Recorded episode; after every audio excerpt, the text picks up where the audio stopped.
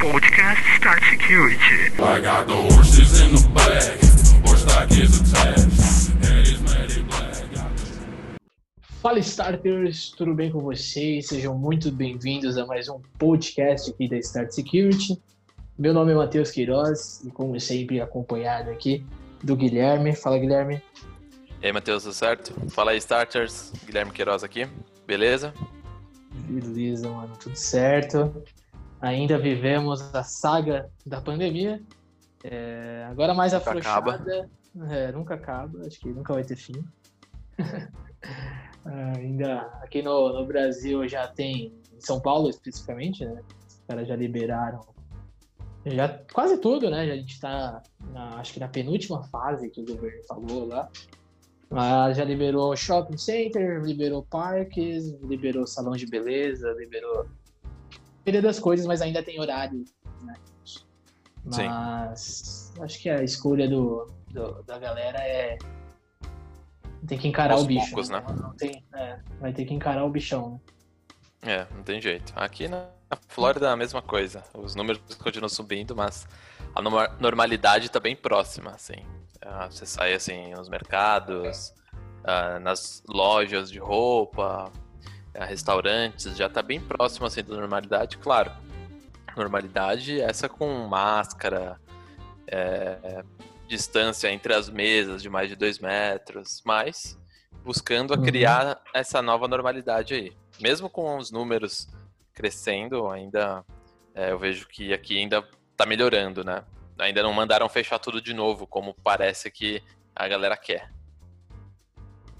A galera quer fechar com medo, né? Sei lá. É, então, tem uma. Tem uma questão política também, às vezes, atrelada, né? Eles querem fechar de novo a economia, mas aqui o governador ah, da Flórida, ele tá insistindo, mesmo com essa quantidade de casos aí subindo, ele tá Uhum. insistindo em manter tudo aberto, manter cada vez mais buscando essa normalidade, igual tá acontecendo aí em São Paulo. Que vocês ainda não. O número de casos, não sei como é que tá aí em São Paulo. O número de casos baixou bastante. É, na verdade, aqui eles fazem um controle por hospital, né? É, o, que, o que vai dizer se vai fechar, se vai voltar para uma, uma fase inicial, fase vermelha, laranja, sei lá. É, de acordo com a ocupação dos hospitais. Mas as ocupações dos hospitais, mesmo após a cura, que a gente já está aí já na terceira semana, quarta semana, ainda continua bem estável, tá ligado? Então não teve um aumento, não tem so- o- os hospitais públicos, né? Não estão sobrecarregados. E aqui na pandemia os caras fizeram na época que estava no ápice, né?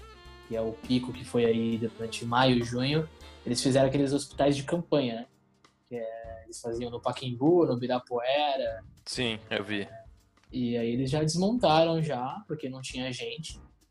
Então tá, é, tá pa- passando aqui, porque o que, que eu vejo aqui é que o, o, o bicho aparentemente ele vem, passa por uma região, né? Caga tudo, né? Contamina todo mundo e aparentemente ele vai embora. Aí ele vai chegando em outras regiões. Então, tipo, na semana passada teve bastante caso no interior de São Paulo, né? Alguns, algumas cidades, tipo Campinas, teve bastante casos. E aí o bicho vai, aparentemente, ele vai andando, aí daqui a pouco ele chega numa nova região. Pô, agora no sul, aparentemente, também tá tendo um crescimento. Então, aparentemente, ele vai andando, né? Ele vai contaminando, mata quem ele tem que matar, não sei. É, é, acho que é alguma coisa parecida, assim. A questão é o medo dessa segunda onda, né? Então ele já veio, já causou estrago, tá, foi embora. Ah, e qual que é o risco de uma segunda onda? Vamos dizer assim, acho que é o que mais se escuta é, aqui, pelo menos. Essa Uhum. segunda onda, o medo dessa segunda onda. Mas de resto, vamos seguindo, vamos tentando buscar essa nova normalidade aí.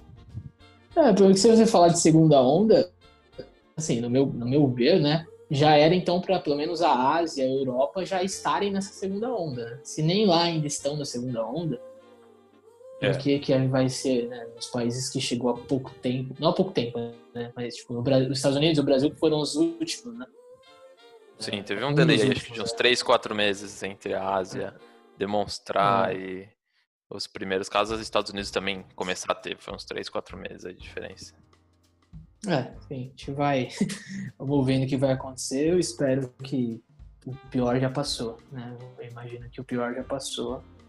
E é o que eu tava falando, mano. A gente tá aqui no, no Brasil, a gente já tem já 2 milhões de pessoas contabilizadas que foram infectadas, né? Só que isso são pessoas que testam, né? Ou seja, o Brasil é um dos países que menos testam. Então eu Sim. acredito que esse número tem que, ser- ele é muito maior. Ele é muito maior. Ele pode ser 15 vezes mais. Então é eu falei, cara, São Paulo, se você tem, sei lá, 5 milhões de infectadas, quer dizer que, cara, muito provavelmente, quase 100% de certeza que você já teve contato com o vírus. É quase impossível não ter. Né? Faz sentido. Então, Faz sentido. cada esquina tem alguém contaminado, cada lugar que você for contaminado, de 100 tem du- duas pessoas contaminadas. Então, acho que é, é, o, o a gente, as pessoas, né, o organismo de algumas pessoas, al- algum, ah, ninguém essa de, ah, o cara que é diabético, o cara que tem problema cardiovascular, ninguém tem essa certeza ainda, mas eu acredito que é muito improvável que a população de São Paulo inteira já não tenha tido contato com o vírus. É, Então- é, e é um comportamento diferente, né? Aqui na Flórida é um dos estados que mais se testa ah, no mundo, pela quantidade de milhões de habitantes. Ah, e alguns colocam que esse é o motivo de, da quantidade de infectados estar tão alta. Mas ah, se você começa a pesquisar e ver o dado de número de mortes também, você vê que existe também uma tendência de crescimento no número de mortes aí desde o começo desse mês, vamos dizer assim.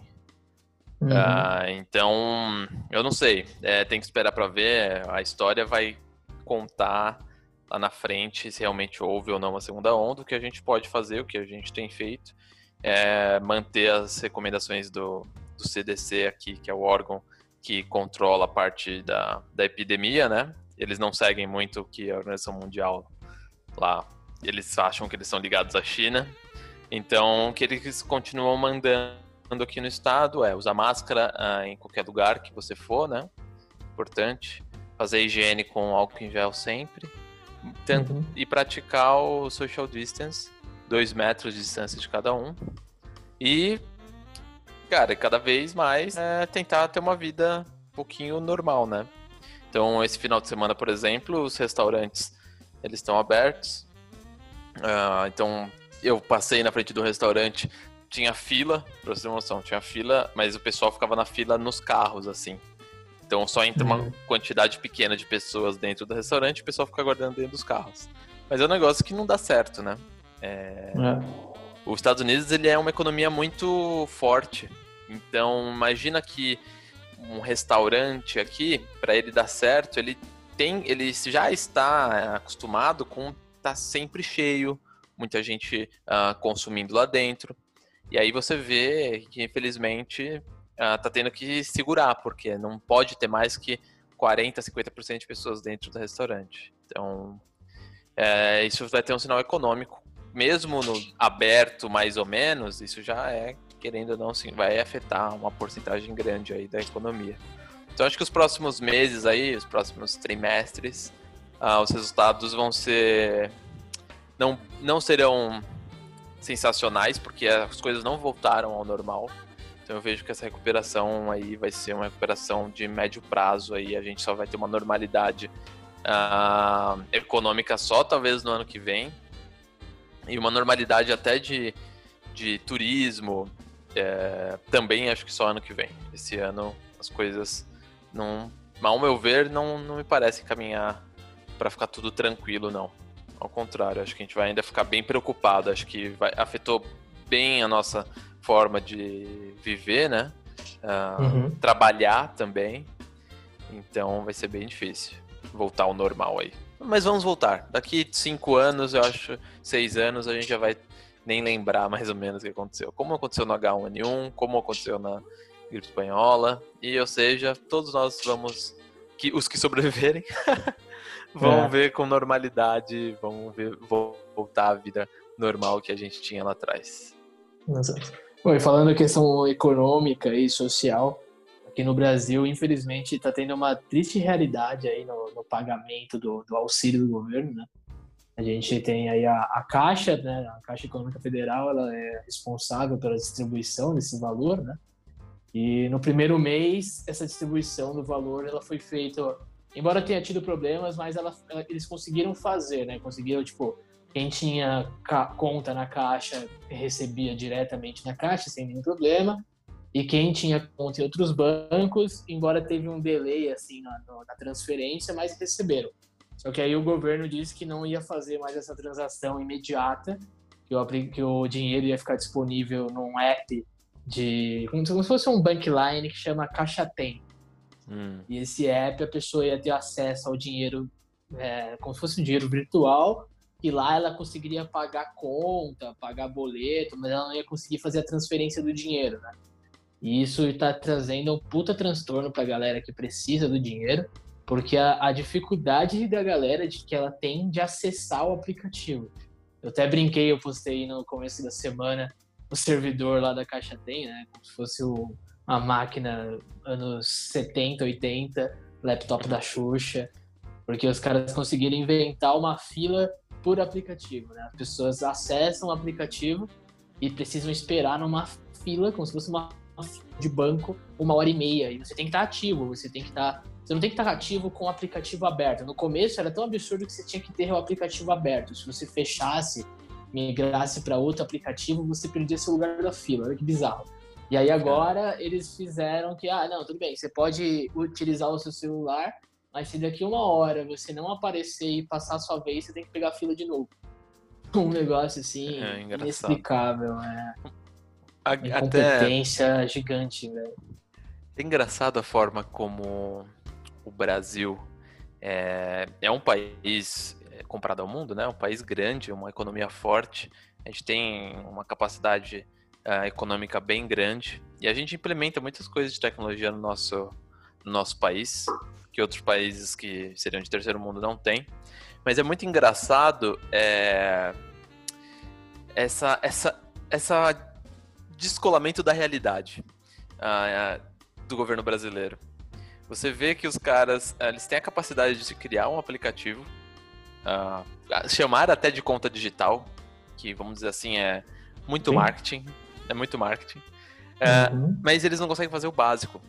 Por que não conseguem fazer o básico? Porque governos de países como os Estados Unidos, por exemplo, eles conseguiram é, levar o dinheiro né, mensal para a população simplesmente com o cadastro do imposto de renda. Então, todo mundo que declarou imposto de renda ou que tem né, o Social Security já tinha o cadastro no sistema, né? Não, não tem. Já, já, o governo já sabia é, as informações bancárias dessas em alguns casos, ele simplesmente fez o depósito, o governo fez o depósito. Ele não fez as pessoas uhum. pararem a vida deles no momento crítico para ajudar o governo a pegar o dinheiro que ele quer te dar para eles fazerem a transferência ou pagar no boleto ou transferir para outro banco. Mas simplesmente o governo transferiu na conta bancária de várias de todas os, as pessoas aqui ou mandou um cheque mesmo. Uh, uhum. Até foi assinado pelo Donald Trump, né, digitalmente, óbvio. É... E, e, é engraçado que, cara, e-mail foi, foi enviado, desculpa, e-mail, né? Foi enviado o correio para essas pessoas. Uh, e correio é um negócio que não precisa ter aplicativo e conta digital. É uma coisa que existe sempre. Mas o Brasil, uhum. ele é. O governo brasileiro, até a forma que as, as empresas são ligadas ao governo brasileiro, são totalmente desconectadas da realidade. A gente não tem uh, nem mesmo um serviço de e-mail. Se o presidente quisesse mandar uma carta, uma carta com um uhum. papel dentro para todos os brasileiros, os correios não teriam a capacidade de entregar isso. Sim. Então a gente tem um problema estrutural, né, de base. Então, cara, se não funciona nem os correios para enviar uma carta com papel dentro, obviamente não vai funcionar é, a parte uh, do do CPF lá da qual que é o nome da tipo Social Security do Brasil mesmo, a Previdência Previdência. Não vai ter as uhum. informações para poder mandar as, as, o dinheiro para as pessoas. Então, cara, é tudo desestruturado na base, o controle dos cidadãos. E, consequentemente, quando se tem uma ação dessa que tem que afetar todo o povo para receber esse dinheiro, ou grande parte do, do povo aí, vai dar esse problema. E é engraçado que mesmo sabendo que tem um problema de base, ninguém quer resolver o problema de base no Brasil, né? Ninguém quer organizar. Simplesmente, ah, não, vamos fazer o seguinte, vamos fazer um puxadinho para cima. Vamos subir uma conta digital. Tá tudo cagado embaixo, mas não, conta digital agora. E é por isso uhum. que a gambiarra tem que existir. Porque cada vez que você faz um puxadinho, você tem que ter gambiarra. Então, é como você comentou lá no post, é o banco, fila online. Então não mudou uhum. nada. Ainda você tem que perder uma hora e meia da sua vida ali ficando na fila para pagar um boleto. Exatamente. É, é, é, o que você falou, é descolado da, da realidade.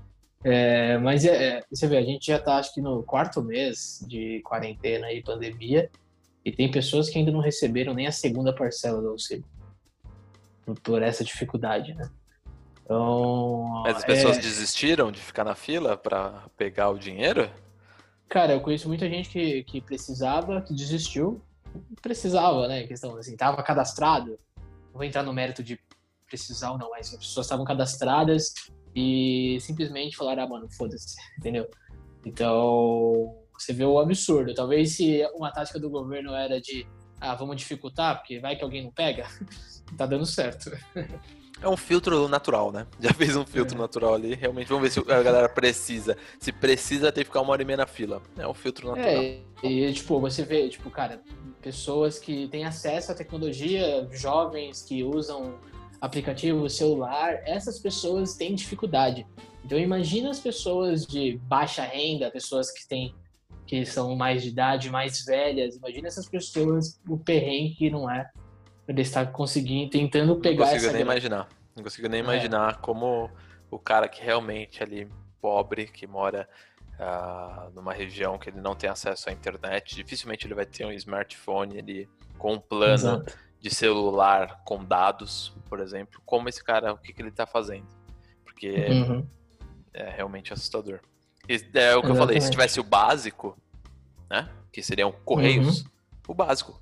Países, todos os países aí tem correio que funciona, conseguiria mandar uma carta pro cara de alguma forma aí, depois com esse papel, alguma coisa do tipo. Mas é tudo meio confuso. Exato. Mas bom, a bom, semana começou dessa forma, e aí depois a gente teve ali a Light, né? A companhia elétrica Light, uh, que alguns pesquisadores encontraram, é, fizeram uma análise na né, reversa em cima do, do malware que foi utilizado para propagar o Ransomware no ambiente lá da Light.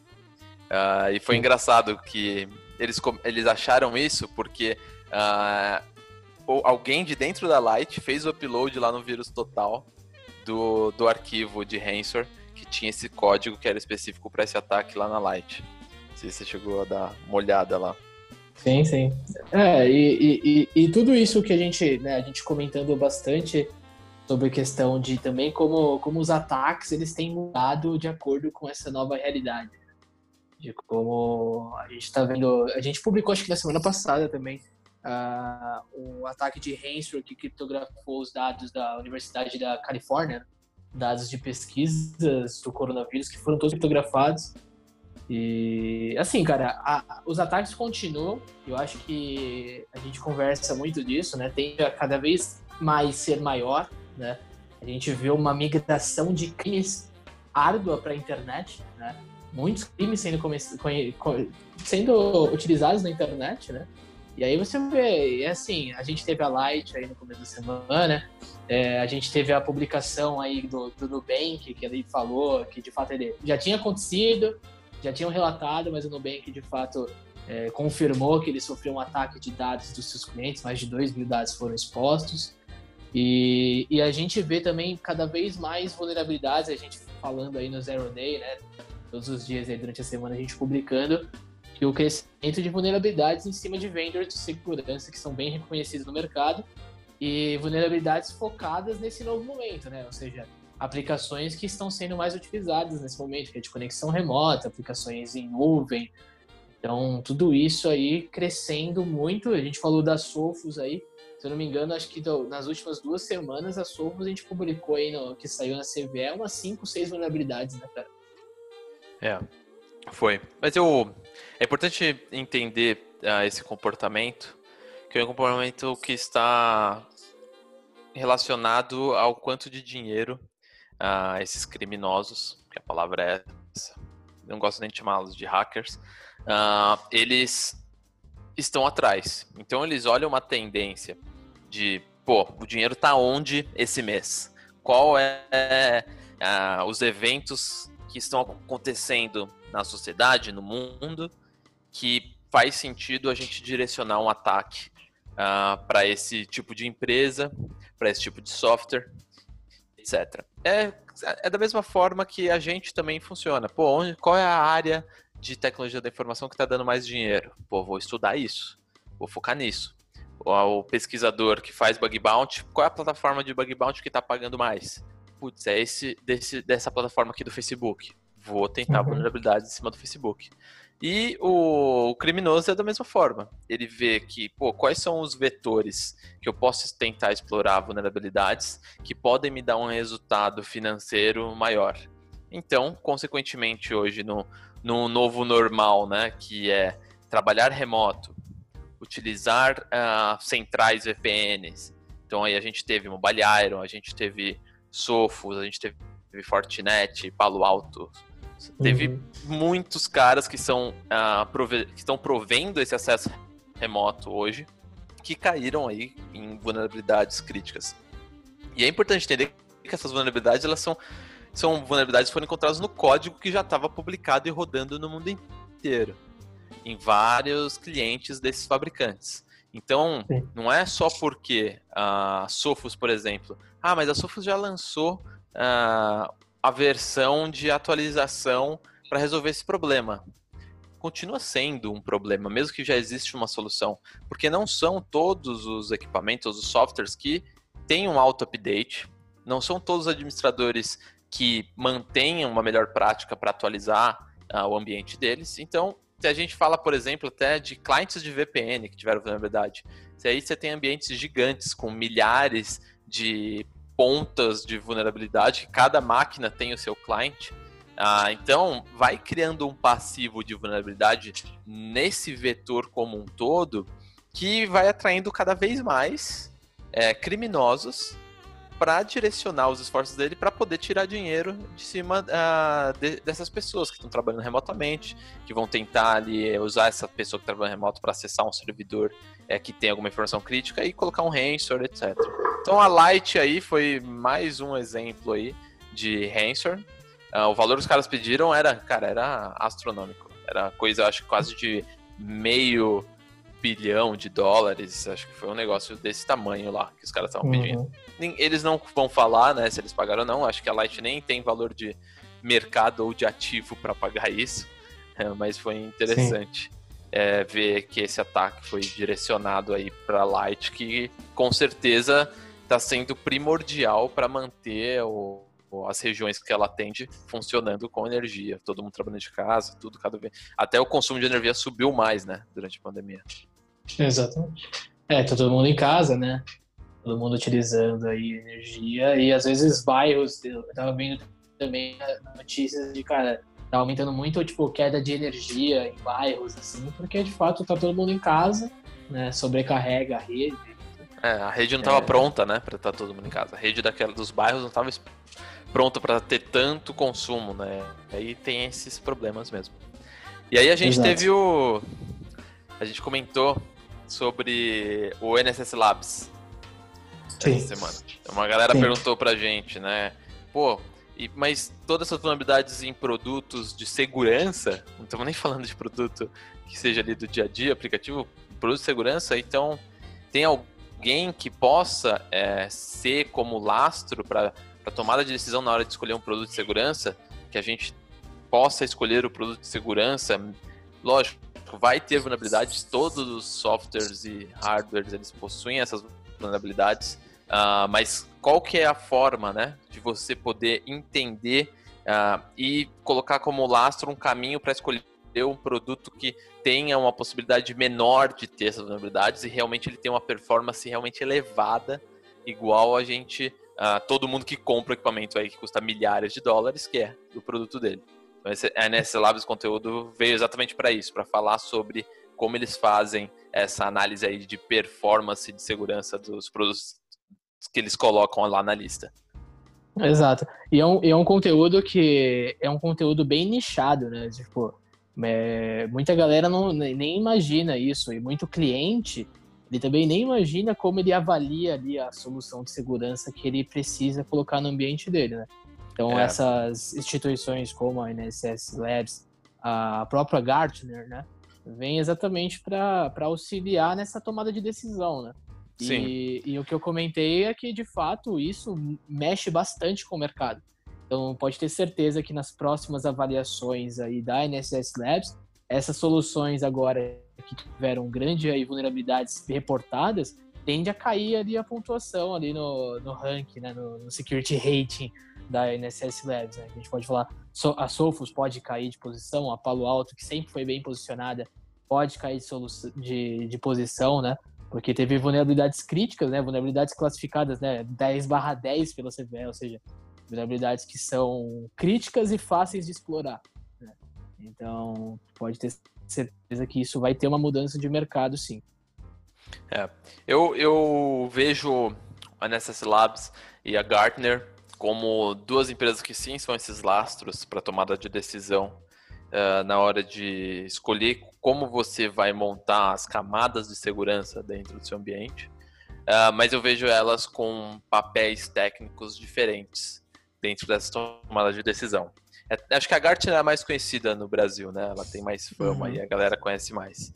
A Gartner faz um papel não só técnico, né? Ela faz um, um papel de, de visão de futuro, uh, de tecnologias que vão uh, no futuro ter mais resultado.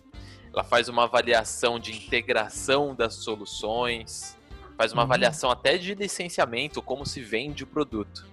Então eles são bem macros assim nessa análise. Uh, uhum. Eu acho que como é um comitê de avaliação, né, são várias pessoas, acaba se criando sim a forma, uh, pô, vamos seguir, os fabricantes acabam seguindo o que esse comitê acaba direcionando para eles se melhorarem ali uh, no quadrante do Gartner. O diferencial uhum. da NS Labs é que eles fazem testes técnicos, testes uhum. técnicos de penetração uh, e de avaliação dos equipamentos de segurança. Então não tem só firewall, tá? Tem endpoint, tem o antivírus uhum. mesmo, o AF, tem tudo. Então eles pegam uh, os principais vetores de ataque que esses equipamentos deveriam saber lidar e bloquear, e eles fazem testes específicos para gerar uma porcentagem uh, de o quanto esse equipamento conseguiu proteger o ambiente ou não. E aí foi interessante uh, uh, que nesse último teste da NS Lab, em cima dos maiores né, uh, fabricantes com produtos de Fire, apenas um desses fabricantes foi o que conseguiu é, bloquear de modo satisfatório os ataques através de esconder o tráfego em cima, encapsulando em cima de outro pacote, né? Então, existe sim uhum. vulnerabilidade uhum. em todos esses produtos, só um deles uh, conseguiu ser satisfatório. Mas, uh, na sua maioria, tem muito produto bom no mercado, que na, no, na, na grande maioria dos, dos, tipos de ataque consegue barrar sim. E, mas, claro, se o cara tiver um ataque direcionado e ele te achar uma vulnerabilidade para bypassar esse firewall, é, vai existir. Então, uhum. tomar muito cuidado no, no discurso ali do, do fabricante quando ele vai ali vender alguma coisa, porque na maioria dos casos vai vender como melhor produto, etc. Então por isso que esses dois carinhas aí, a Gardner e o NS Labs, é importante ele estar tá ali debaixo ali, você tá olhando esses papéis e realmente entendendo qual é o ponto fraco, qual é o ponto forte de cada um desses caras. Exato.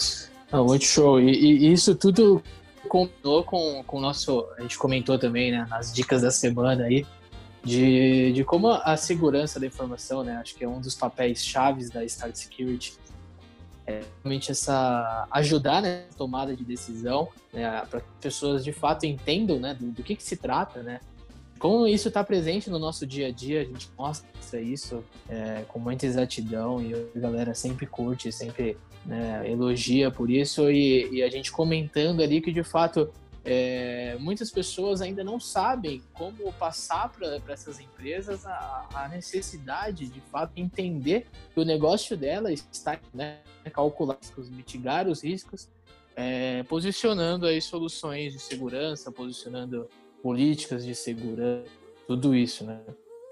Sim, é, acho que foram os três pilares que a gente colocou lá esses três pilares uhum. para você levar a segurança da informação para dentro da sua empresa são os pilares de, primeiro, uma boa comunicação com toda a empresa sobre segurança da informação.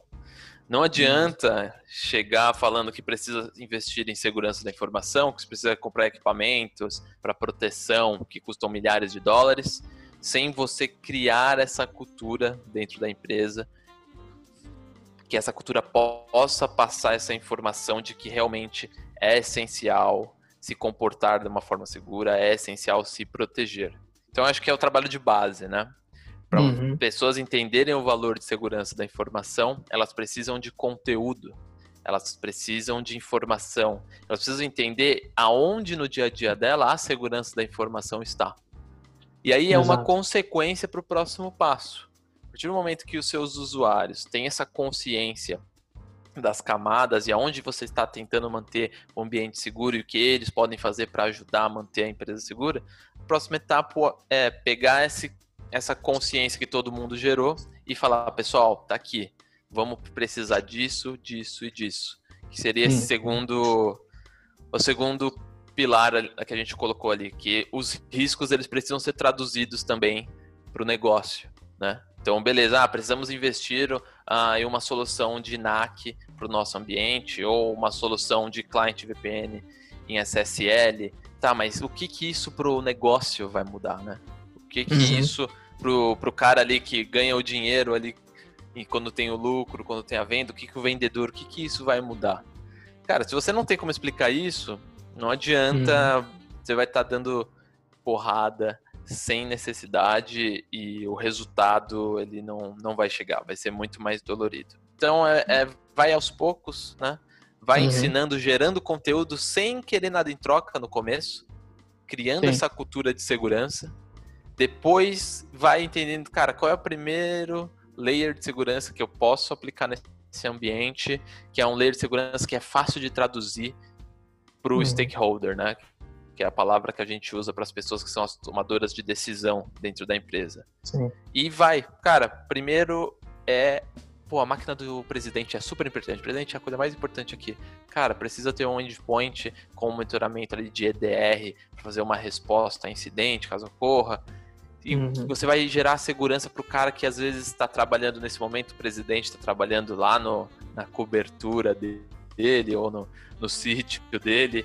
E uhum. aos poucos. E você começa fazendo essa base. Lógico, todo mundo tem que ter conhecimento técnico para poder entender quais são essas camadas de segurança que são necessárias para gerar um ambiente seguro. Não vai ser 100% seguro nunca, mas quanto mais camadas, mais proteção a gente tem. E aí sim, a terceiro pilar aí que a gente comentou no, no post, que é simplificar e racionalizar não vem fazer discurso técnico, como a gente aqui tá nesse bate-papo, que uh, tem essa mistura, né? Discurso técnico às vezes, mas a gente tenta fazer de uma forma que a galera entenda também. Uhum. Uh, e, e sim, então simplifique e racionalize. Para você poder ter uma comunicação mais fácil, uh, para você poder conseguir implementar uma solução mais fácil dentro do seu ambiente. Então essas Exato. foram as dicas Algo... aí, foram muito boas. É, tem que ser algo que vá de acordo com o negócio, né? Você não pode impactar o negócio, né? Porque, na verdade, quem gera o, o dinheiro é o negócio, né? Se as Exatamente. suas implementações estão trazendo mais problemas do que ajuda, qual é o sentido disso? Né? Então, é, isso é exatamente isso. É, é identificar os riscos, né? A fim de se posicionar em cima desses riscos, claro, sempre pensando aí na continuidade do, do negócio do seu cliente. Então, é o que a gente, a gente fala muito de, de fator humano, né? Que foi aí a, a última, sobre a última conferência aí da RSA. E, cara, eu acho que o mais importante hoje é exatamente essa conscientização da segurança da informação, né? Porque, de fato, são as pessoas que normalmente vão negligenciar esses assuntos que podem colocar uma corporação inteira né, nas mãos de cybercriminosos. A gente, a gente, eu não sei exatamente na questão da Light ali, se pode ter ouvido alguma negligência, alguma coisa que não for, alguma vulnerabilidade que não foi explorada pelos próprios funcionários, é, o time de segurança da Light, que muito provavelmente deve ter, né, uma empresa muito grande, né? Então, é isso, é exatamente identificar esses riscos e, e se posicionar em cima dele. Mas é isso, cara, semana de bastante conteúdo. A gente tem bastante coisa para ficar falando aqui, mas aí são um podcast vai ficar longo. Mas Teve o TikTok legal. também essa É, semana, né? TikTok. Foi notícia. É, exatamente. TikTok, mais uma, mais uma vez envolvido em polêmica, e eu acho que vai continuar, né? Até porque eu, eu, que eu comentei até nos stories, né? O mundo associa o TikTok com ações do governo chinês. Então, embora a empresa TikTok ela continua se posicionando como uma empresa independente, uma empresa que não apoia o que não, não, não que não é que não apoia, que ela não está junto, ela não é uma empresa do governo chinês, mas ela sempre vai vai ter esse rótulo aí e a gente postou, né, no, no feed também o cara lá que fez o teste, né, vendo que as, as informações eram enviadas a cada três, quatro palavras, né? Sim, É, exato. informações eram enviadas, ele mostrando isso na prática. É, mas assim, né, cara, é, eu acho que é muito mais. É, é uma questão de segurança também, mas é uma questão também de. Pode ser. A gente pode falar de preconceito, a gente pode falar de que, ah, devido ao histórico chinês, a gente, tem, a gente pode associar a Huawei, que ela também já tem essa mancha no mercado, né?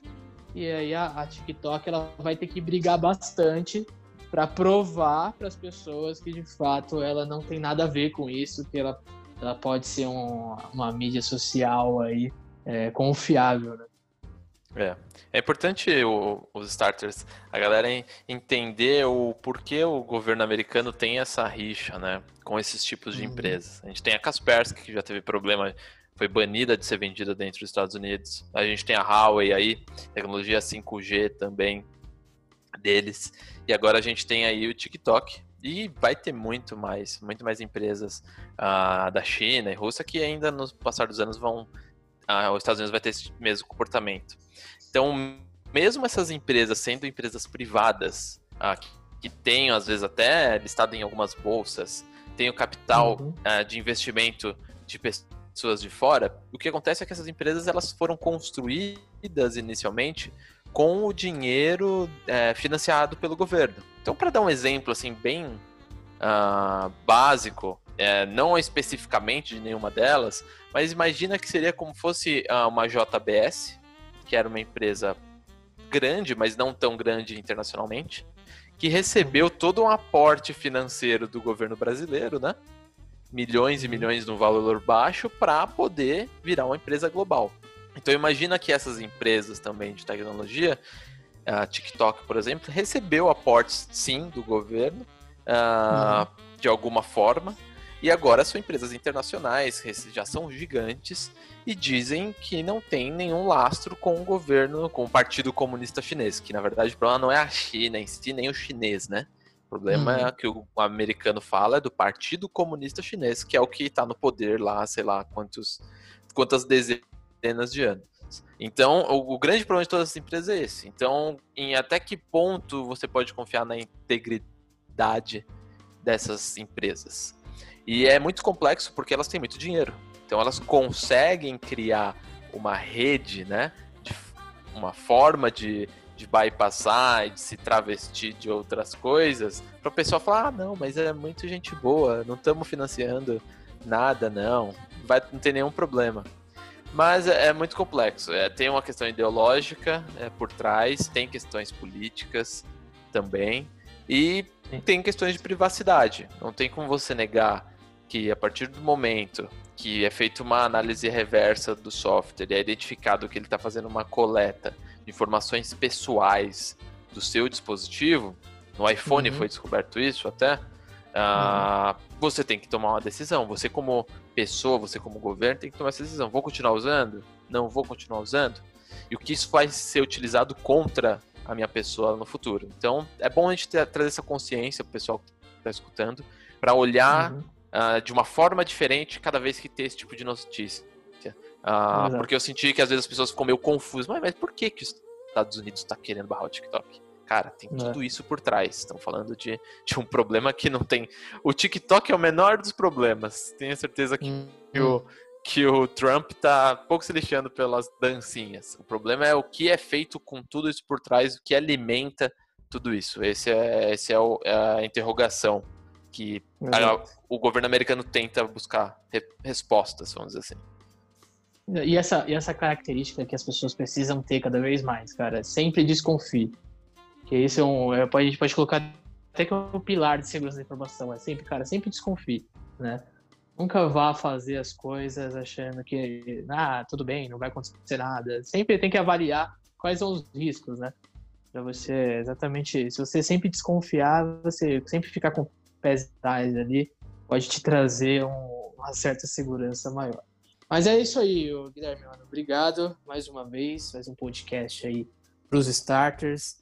Então, starters, muito obrigado por nos acompanhar. É, não deixe de nos seguir no Instagram, né? Arroba Start Security. Também nosso canal do YouTube, conteúdo lá semanalmente. Também a gente está publicando lá toda semana, conteúdo sempre, conteúdos um poucos mais técnicos ou um pouco mais aprofundados em certos assuntos. Então é isso aí. Então valeu, Guilherme. Valeu, obrigado starters. Prazer aqui trazer esse conteúdo aí da semana para vocês. Uh, compartilhe esse podcast com outras pessoas que curtem tecnologia. A gente fala de assuntos, é, às vezes, de segurança da informação, mas a gente fala de um momento geral é, que a tecnologia no mundo ela tá tá, né? Então é legal pessoas que gostam de tecnologia, que às vezes não trabalham com segurança, também escutarem e saberem do nosso conteúdo, beleza? Beleza, Matheus? Valeu. Então é isso. Valeu, obrigado, Guilherme. Valeu, Starters. Até, a, até o próximo podcast.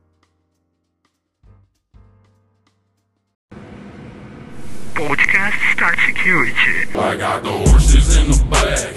horse stock is attached.